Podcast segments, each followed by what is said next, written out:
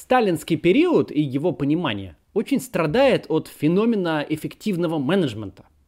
То есть сталинистам всегда очень просто увести дискуссию в поле гуманистических соображений против рационально-прагматических. Типа умерло много людей, но лес рубят, очевидно же, что щепки полетят.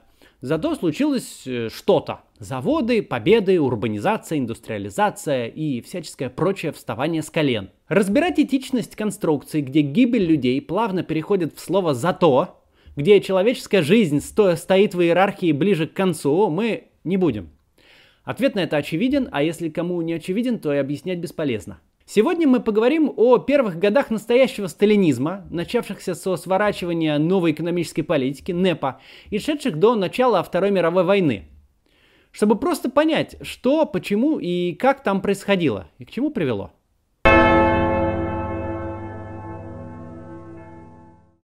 Мы с вами сегодня обсуждаем период, начинающийся с 1927 года. До этого был НЭП, и он был фантастически успешен – в очень короткие сроки, с 21 по 27 год, ВВП на душу населения сначала вернулся к показателям последнего довоенного 1913 года, а затем превысил их. Новая экономическая политика представляла собой нечто похожее на то, что спустя 65 лет назовут перестройкой. В 1921 году она стала ответом большевистского правительства на беспрецедентный упадок экономики по результатам Первой мировой войны, революции и гражданской войны. На целые отрасли, лежащие в руинах. Реставрация рыночных отношений, частной собственности, разрешение кооперации, расширение возможностей по привлечению наемного труда, постепенная демонополизация отраслей экономики – это был НЭП. НЭП даже в период своего рассвета ни в коем случае нельзя назвать рыночной экономикой в полном смысле этого слова. Но временная уступка чуждому классу на фоне очень низкой базы дала до того сильный импульс восстановительного роста, что уже к середине 20-х годов страна вернулась к довоенному тренду экономического развития. Тем временем этап внутрипартийной борьбы подходил к завершению. В 1927-28 годах Иосиф Сталин, сторонник форсированной индустриализации, на фоне кризиса хлебозаготовок, общего замедления восстановительного роста, быстро превратился сначала в первое лицо Всесоюзной коммунистической партии большевиков, ВКПБ, и, соответственно, всего советского правительства, а следом, в течение буквально двух-трех лет, в единоличного вождя. Темпы естественной индустриализации в условиях типа, ну, рыночного, ну, не совсем, но НЭПа, постепенный переток рабочей силы в промышленность не устраивали Сталина. Его амбиции на военную экспансию, на создание грозной современной армии для большой войны за мировую революцию могла удовлетворить лишь индустриализация форсированная. Забегая вперед, этого не получилось. С началом в 1941 году настоящей войны, а не воображаемой за мировую революцию, быстро выяснилось, что есть очень большая разница между выполнением планов пятилетки по выпуску танков, самолетов и артиллерийских тягачей с реальной готовностью армии к войне. На это могли бы намекнуть результаты Северной войны, когда огромный Советский Союз потерпел поражение от крошечной Финляндии. Но полностью это проявилось в 1941 году – Тогда за 5 месяцев германские войска прошли вглубь территории СССР более чем на тысячу километров. К 1 декабря полностью захвачены Литва, Латвия, Белоруссия, Молдавия, Эстония, уничтожены более 3 миллионов красноармейцев. Неэффективность плановой модели в целом в сочетании с масштабными репрессиями в армии непосредственно в период э, перед войной э, привели к катастрофе при начале войны. Но про войну мы отдельно поговорим, будет ролик. Сейчас вернемся к началу сталинского правления. Рамки индустриализации описывает первый пятилетний план, или пятилетка. Основная форма планирования в советской экономике, вплоть до конца строя. План первой пятилетки, э, представленный в 1928 году, предполагал повысить выпуск промышленной продукции на сотни процентов до 1932 года. Но был в этом плане один изъян. Отсутствовали какие-либо ресурсы для подобных темпов роста. Страна, как и многие другие, исчерпала возможности восстановительного роста. Что такое восстановительный рост? Страна использовала все незадействованные мощности и незанятую рабочую силу, обеспечила внутренний спрос базовым потреблением, типа продовольствия и одежды, и использовала простые пути для роста производительности труда, вроде там покупки тракторов вместо ручного вспахивания земли. Привычный и обычный следующий шаг, по которому шли нормальные страны, привлечение иностранных инвестиций. Послевоенная Япония, Китай с 80-х годов, Индия, страны Юго-Восточной Азии, ныне Африка. Развивающимся рынкам очень просто привлекать инвестиции из развитых стран. Почему так происходит? Э, в таких странах недоразвиты или вовсе неразвиты институты. Но это с запасом компенсируется доходностью инвестиций за счет дешевой рабочей силы. Производить что-то в а, таких странах намного дешевле, чем в развитых. Поэтому инвестиции приходят, появляются производства, с ними богатеет население, появляется внутренний спрос, люди покупают более дорогую одежду, начинают покупать жилье, автомобили, более сложные товары личного э, пользования. Происходит следующий этап роста. Мы его прошли только после реформ Гайдара. Мог ли Советский Союз пойти этим путем в то время? Были ли такие планы или нет? Фантазировать здесь бессмысленно. В 29 году, с наступлением Великой депрессии, быстро накрывшей Европу, пути привлечения иностранного капитала закрылись. Для задуманной Сталином ускоренной индустриализации и реализации плана первой пятилетки необходимо было получить валюту для закупки оборудования, привлечь людские ресурсы для промышленного строительства. Для этого всего оставался один единственный резерв – деревня. 80% сельского населения страны. Метод извлечения ресурсов из деревни выбран предельно жестокий. Принудительная коллективизация и раскулачивание. Коллективное хозяйство, то есть колхозы, аграрные кооперативы, в которых земли, скот, средства производства находились в общем пользовании. Появились они одновременно с приходом советской власти. Новая экономическая политика фактически прекратила их существование – коллективные хозяйства не могли конкурировать в эффективности с частными. Тогда их называли единоличными. Колхозы быстро рассыпались, а те, что существовали, э, продолжали существовать при НЭПе, не вели сколь-нибудь осмысленной деятельности и лишь проедали ресурсы. С конца 29-го, начала 30-го года Сталин запустил политику сплошной коллективизации и раскулачивания, конфискации собственности и репрессии по отношению к признанным зажиточными единоличным крестьянам. Практически смысл экспроприации и принудительной коллективизации очень прост. Сельхозпродукция, в первую очередь зерно, для начала 20 века это чрезвычайно ликвидный товар на экспорт. Это как сегодня нефть или газ. В начале 30-х именно зерно – лучший источник валюты, необходимый для построения промышленности. Ликвидация единоличных хозяйств, создание вертикали производства зерна на основе колхозов, из которых невозможно было выйти и где требовалось выполнять жесткие планы – Показательное насилие и запугивание, буквально выжимание экспортного товара из подневольных крестьян ценой массового голода и смертей – самый простой, на взгляд Сталина, путь получения столь необходимой валюты. Раскулачивание же, быстро перешедшее в политику ликвидации кулачества как класса, ставило целью не только выразительным э, масштабом репрессий подавить любые очаги сопротивления – но и давала дополнительные ресурсы планам пятилетки, подневольную рабочую силу из раскулаченных и высланных крестьян. Теперь у нас имеется достаточная материальная база для того, чтобы ударить по кулачеству, сломить его сопротивление, ликвидировать его как класс и заменить его производство производством колхозов и совхозов. Не менее смешным кажется другой вопрос. Можно ли пустить кулака в колхоз? Конечно, нельзя его пускать в колхоз. Нельзя, так как он является заклятым врагом колхозного движения. Это цитата Сталина в декабре 29 года. Масштабы ужаса, в который коллективизация вылилась, сложно описать. Это когда гражданская война повстречала Холокост. Только прямым репрессиям, расстрелам, помещению в концлагеря, высылкам подверглись не менее 3-4 миллионов человек. Не менее полумиллиона из которых умерли от голода и болезней в ссылке. Коллективизация встречала на местах, с одной стороны, активное содействие. Четверть от имущества кулаков доставалось местным уполномоченным был повод проявить рвение. Вчерашняя сельская беднота, сегодня облеченная властью, радостно записывала в кулаки любых соседей, у которых хоть что-то можно было отобрать. Но было и отчаянное противодействие. В 30 году по всей стране сотни и тысячи восстаний. Крестьяне громили сельсоветы, избивали и убивали уполномоченных, жгли портреты вождей. Локальный характер не позволял выступлениям объединиться – и перейти в организованное сопротивление. Очаги бунта быстро подавлялись армией и войсками НКВД. Последовательная политика ликвидации личных хозяйств, переход к неэффективным колхозам, уничтожение самой деятельной сельской прослойки привели к ожидаемому результату. В 1932 году производство зерна, столь необходимого для валютной выручки, резко упало. Экспорт зерна в 1931 году составлял 5,2 миллиона тонн, в 1932 году, после всех этих мер, 1,7 миллиона тонн, втрое ниже. Колхозы с трудом кормили самих колхозников, не говоря о выполнении все растущих планов. Выход советская власть нашла привычный. На село, как и в эпоху военного коммунизма, отправили военизированные отряды для изъятия зерна.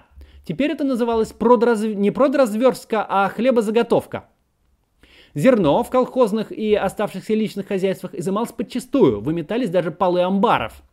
Отдельная волна репрессий, подкрепленная пропагандой, шла против тех крестьян, которые осмеливались прятать зерно.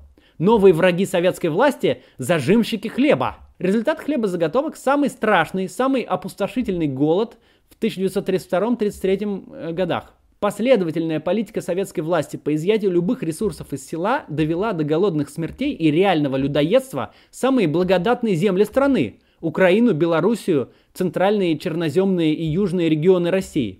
Голод и людоедство в Черноземье звучит как горячий лед. Это нонсенс, такого не может быть. Там же палку воткни, она зацветет. Но у советской власти это получилось. Именно к 1932 году, к разгару голода, относится постановление об охране имущества государственных предприятий, колхозов и коопераций и укрепления общественной социалистической собственности, вошедшее в историю как закон о трех колосках.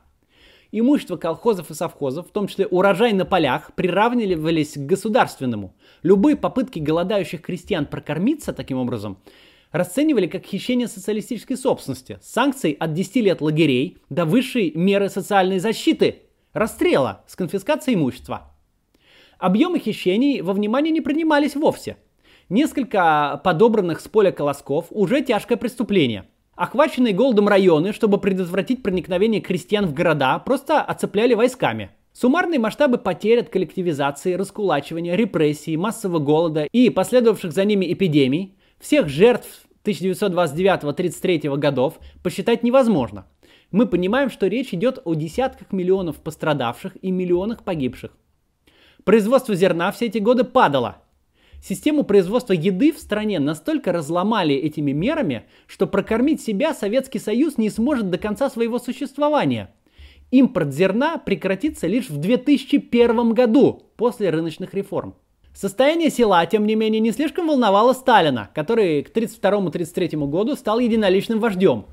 Экспорт изымаемого зерна приносил твердую валюту. За твердую валюту покупали станки, а репрессированные обеспечивали промышленное строительство рабским трудом. Немецкий Siemens, американский General Electric, крупнейшие западные промышленные компании получали от советского правительства контракты на миллиарды долларов – Магнитогорский металлургический комбинат построен американской компанией Arthur McKee Company. Нижегородский автозавод построила компания Ford. Она же поставляла оборудование и продавала лицензии на производство. Вся, э, без исключения тяжелая промышленность СССР в 30-е годы строилась по проектам западных компаний и на западном оборудовании, и часто под руководством западных инженеров, которым предоставлялись особые комфортные условия для жизни. К концу первой пятилетки окончательно стал ясен формат индустриальных преобразований сталинских.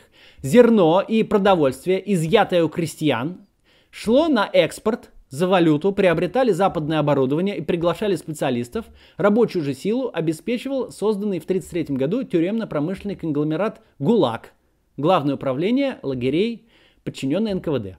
Механизм репрессий превратился в замкнутую машину.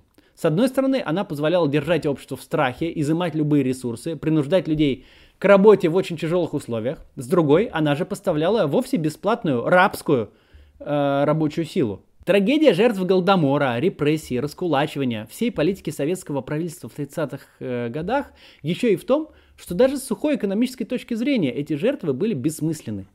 Человеческий капитал просто уничтожался. Наиболее грамотные и успешные крестьяне, умевшие организовать хозяйство, были убиты, а которые выжили, вырыли Беломор-канал лопатами и тачками, рубили лес, но в основном их труд был непроизводительным и технологически был на уровне петровского времени – а зачастую использовался вообще впустую, на проектах, которые никак не, впоследствии не, не использовались, не эксплуатировались. Теперь про большой террор. Схема «своим все врагам закон» в тоталитарных моделях не работает. Авторитарные модели, вот э, такие, в которые мы, например, сейчас с вами живем, э, держатся на неучастии, на общественной апатии – они не требуют показной лояльности, не заставляют хвалить вождя каждый день. Они стараются не заходить на частную территорию, а в личную жизнь граждан. А от э, граждан такие режимы ждут равнодушия к вопросу о том, кто и как будет руководить. То есть не участие в политике. Тоталитарные, идеологизированные государства такой роскоши себе позволить не могут. Для них люди ресурс. Они ждут абсолютной верности, готовы жестоко карать за любой ропот и должны это демонстрировать каждый день. Атмосфера ужаса не должна оставлять никого. Для поддержания единоличной власти тоталитарному вождю недостаточно репрессий против широкого круга граждан, недостаточно э, расправиться с явной оппозицией. Постоянный страх должен покрывать общество целиком, от простого крестьянина или рабочего до министра и генерала. Никто не должен чувствовать себя в безопасности. Именно этими соображениями объясняется политика сталинского большого террора 37-38 годов. Активные репрессии шли еще с конца 20-х.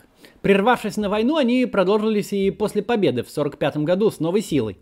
Но именно эти два года, 37-38, период НКВД под руководством Николая Ежова, принято э, выделять э, особенно. Как по темпам и масштабам, так и по статусу пострадавших. Чтобы представить себе скорость развития событий, нужно понимать, что организатором первого из трех московских процессов, показательного судилища над врагами и вредителями из партийной верхушки в августе 1936 года, выступал народный комиссар внутренних дел Генрих Егода. А уже в марте 1937 года, спустя всего 7 месяцев, он сам был арестован, а еще спустя год расстрелян. Одной из главных задач Ежова, пришедшего в НКВД на смену Егоде, в сентябре 1936 года, помимо чисток в политическом руководстве, стали репрессии в Красной Армии, в Клагманом которых явилось дело Тухачевского. Вместе с одним из основателей Красной Армии, маршалом Тухачевским, по делу о заговоре с целью ослабления армии и подготовки террористических актов обвинялись три командарма, четыре комкора и один армейский комиссар. Всего девять генеральских и маршальских чинов, восемь из которых вскоре были расстреляны, а один из них застрелился. Из шести членов специального военного присутствия, судивших Тухачевского, четверо будут репрессированы и расстреляны уже в следующий 1938 год. Здесь хорошо виден характер репрессий. Под ударом все, никто не в безопасности. Сегодняшние прокуроры и судьи уже завтра, спустя месяц, два или год, сами станут подсудимыми. Те, кто сегодня э, пытает на допросах э, подозреваемых, выбивая признания и оговоры, уже завтра сами признаются в работе на произвольную иностранную разведку. Николай Ежов, воспеваемый пропагандой сталинский нарком, главный проводник большого террора, был назначен руководителем НКВД в сентябре 1936 года, а уже в ноябре 1938 года снят с должности, в апреле 1939 арестован, а в феврале 1940 расстрелян. Полный цикл от карьерного взлета, от статуса второго человека в стране, главного борца со всеми врагами, до расстрела менее трех с половиной лет. Это очень важное отличие тоталитарных моделей от авторитарных. Тоталитарные репрессии носят массовый и по большей части случайный характер. Нет лазейки для правильного поведения, какого-то алгоритма безопасной жизни. Вы не можете даже быть в самой главной правящей партии и чувствовать себя в безопасности. 27-й Всесоюзный съезд ВКПБ в 1934 году нарекут съездом расстрелянных. Из 139 делегатов, избранных в Центральный комитет партии, годы Большого террора не переживут 97. Всего же из 1956 э, делегатов съезда по обвинению в контрреволюционных преступлениях будут арестованы свыше тысячи. Это самая элита тогдашней советской власти. Но не стоит думать, что репрессии конца 30-х прошли лишь по верхушке массовый террор против враждебных элементов именно тогда встал э, на плановые рельсы. На места в областные, краевые и республиканские комитеты партии и управления НКВД буквально спускались планы. Этими планами регулировалась деятельность особых троек, органов НКВД, заменявших суд. Им спускали конкретные цифры по количеству подлежащих ликвидации. Первая категория – это вот подлежащие ликвидации. Вторая категория – заключению в лагерь и ссылке – Заседания этих троек выглядели как-то так. Это э, художественный фильм, снятый в 91 году, называется «Чекист». Но там показано очень четко и точно. Трубецкая Ольга Илларионовна из дворян служила сестрой милосердия военного госпиталя при армии генерала Миллера. Мнение. Расстрел. Цехановский Евгений Николаевич, морской офицер, при задержании оказал сопротивление. Мнение. Расстрел. Науменко Валентина Андреевна, жена военспеца Вассербаума Михаила Борисовича, перешедшего на сторону белых. Мнение. Расстрел. Ольховский Витольд Карлович из дворян, военный юрист, занимался делом о расстреле царской семьи. Мнение. Расстрел. Да, нет, это я не тебе. Вера Павловна его жена. Мнение. Буду поздно. Расстрел. В задачу органов НКВД не входило как таковое следствие. В их задачу входило э, выполнение, а лучше перевыполнение плана по репрессиям. А как в любой бюрократической системе, кадры на местах стремились соответствовать э, и в идеале сильно превышать требования. В руководство НКВД и лично Сталину шли сотни шифровок с просьбами об увеличении квот по всем категориям, особенно по первой, подлежащей ликвидации на месте. Кто становился жертвой репрессий к концу 30-х, когда кулачество как класс, по сути, уже было ликвидировано? Можно сказать, что это священнослужители, деревенские середняки, городские артельщики, люди с какой-то по тогдашним советским меркам степенью зажиточности. Но в реальности органы НКВД просто получали плановую разверстку и стремились ее выполнить. Сам формат репрессий конца 30-х уже не предполагал никакой выборочности или тем более вины. Он шел от цифр, а не от каких-то признаков или от доказательств того, что ты что-то плохое сделал. На одном только московском авиазаводе номер 24 за один только 37 год было выявлено 5 шпионских и террористических групп. Тогда же по всей стране было арестовано 150 тысяч священнослужителей, две трети из которых расстреляно. А у НКВД по Свердловской области разом в рамках одного дела раскрыла повстанческую сеть из 200 организаций. В 1937-38 годах по всей стране каждый день приводили в исполнение около полутора тысяч смертных приговоров. Но не только расстрелянными и сосланными в лагеря прирастали жертвы террора. Был тогда еще такой статус член семьи изменника Родины. Это понятие было введено решением Политбюро от июля 1937 года – Членами семьи изменника Родины считаются отец, мать, муж, жена, сыновья, дочери, братья и сестры, если они жили совместно с изменником э, Родины или находились на его иждивенчестве к моменту совершения преступлений. Жен, мужей и всех прочих перечисленных родственников репрессированных, в том числе и бывших, ссылали и заключали в лагеря. Дети старше 15 лет, признанные социально опасными из-за этого, могли пойти вслед за родителями – Младших отправляли в покрывшие всю страну специализированные детские дома по формату близкие к трудовым лагерям. Вот цитата, описывающая эти лагеря. Приемник напоминал тюрьму. В детдоме учили грамотности, учителя же нас часто били. Жаловаться и сопротивляться нельзя, так как мы дети врагов народа. Заставляли учить биографию Сталина. Везде на стенах висели сталинские портреты. Питание детдомцев было скудным. Одна чечевица – Ели все вместе за одним столом, и часто бывало, что лучшие куски пищи доставались более сильным подросткам. Детдомцы работали, девочки шили, а мальчики трудились на станках в мастерских. Дети работали по 6-8 часов. Лишнего слова сказать нельзя, сосед на сосед доносил и могли наказать. Это в такие условия попадали дети совершенно случайных людей, которые не делали ничего плохого, а просто были репрессированы для выполнения плана. В результатах большого террора мы снова можем полагаться лишь на оценки. Наиболее адекватные из них вращаются вокруг полутора миллионов репрессированных в 1937-1938 годах, более полумиллиона из которых приговорены к расстрелу. Если вы хотите примерно представить себе, что означает эта цифра, представьте 200 заполненных поездов московского метро, всех пассажиров которых расстреляли. Люди совершенно случайные, ни в чем не виновные, разных возрастов. Вот прям можно взять и посмотреть на состав вагона метро в Москве – и это будет примерно состав расстрелянных. А можно постоять на станции в течение 4 часов и посмотреть, как мимо вас проезжает 200 таких поездов. И представить себе, сколько людей потеряли свои жизни. На этом месте хочу вам рассказать об одном очень важном, действующем сейчас проекте. Последний адрес. Возможно, вы встречали вот э, такие таблички на домах в вашем городе.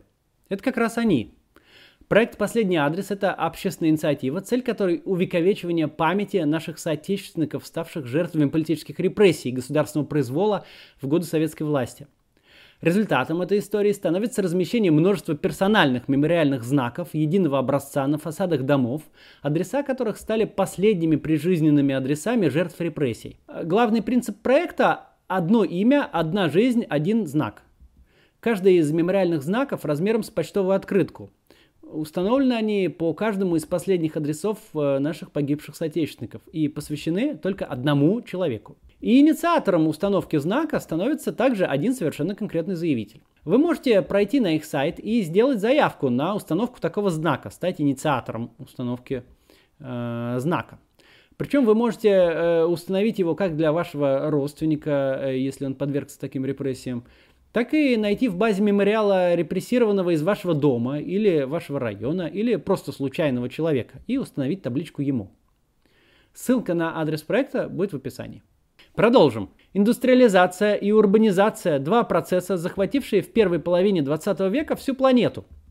Мы с вами много раз обсуждали их характеристики и долгосрочные последствия. Эти два процесса сформировали не только наше потребление, наш научно-технический прогресс, но и весь образ жизни. Они создали массовое общество, которое определило внешний вид 20 века. Разница между странами состоит не в том, случится этот объективно обусловленный э, процесс или нет. Заводы будут построены, люди переедут из деревни в город – Переток рабочей силы из аграрного в индустриальный сектор произойдет обязательно в любой стране. Тип политического режима определяется не тем, что, но тем, как произойдет это неизбежное. Под влиянием естественных рыночных законов, как в США и Западной Европе, или ценой безумных жертв, как в моделях тоталитарных, и в частности у нас. Безумных жертв как для осуществления неизбежного, так и для сохранения самого режима, а эти жертвы создающего. Сталинизм не пример эффективного менеджмента. Это пример попытки организации восхода солнца вручную, когда огромные людские ресурсы и э, природные ресурсы с эффективностью забивания гвоздей микроскопом бездарно утилизировались и превращались в валюту, которая отправлялась в страны развитого капитализма и никому, помимо их правительств и немножко населения, пользы не приносила. Индустриализация и урбанизация произошли бы в нашей стране в любом случае, как это случилось во всем мире. Но мы заплатили за нее такую огромную цену из-за абсолютно безумного, сумасшедшего госуправления, которое тогда было под руководством Сталина. В следующий раз, когда вы увидите любителя Сталина, отправьте ему этот ролик. На сегодня все. Если интересно про реформы, посмотрите видео про Михаила Горбачева, который пытался спасти СССР от развала, но не смог. Или про Егора Гайдара, которому пришлось разбираться с последствиями развала советской экономики и вообще 70 лет этого безумного режима. До завтра.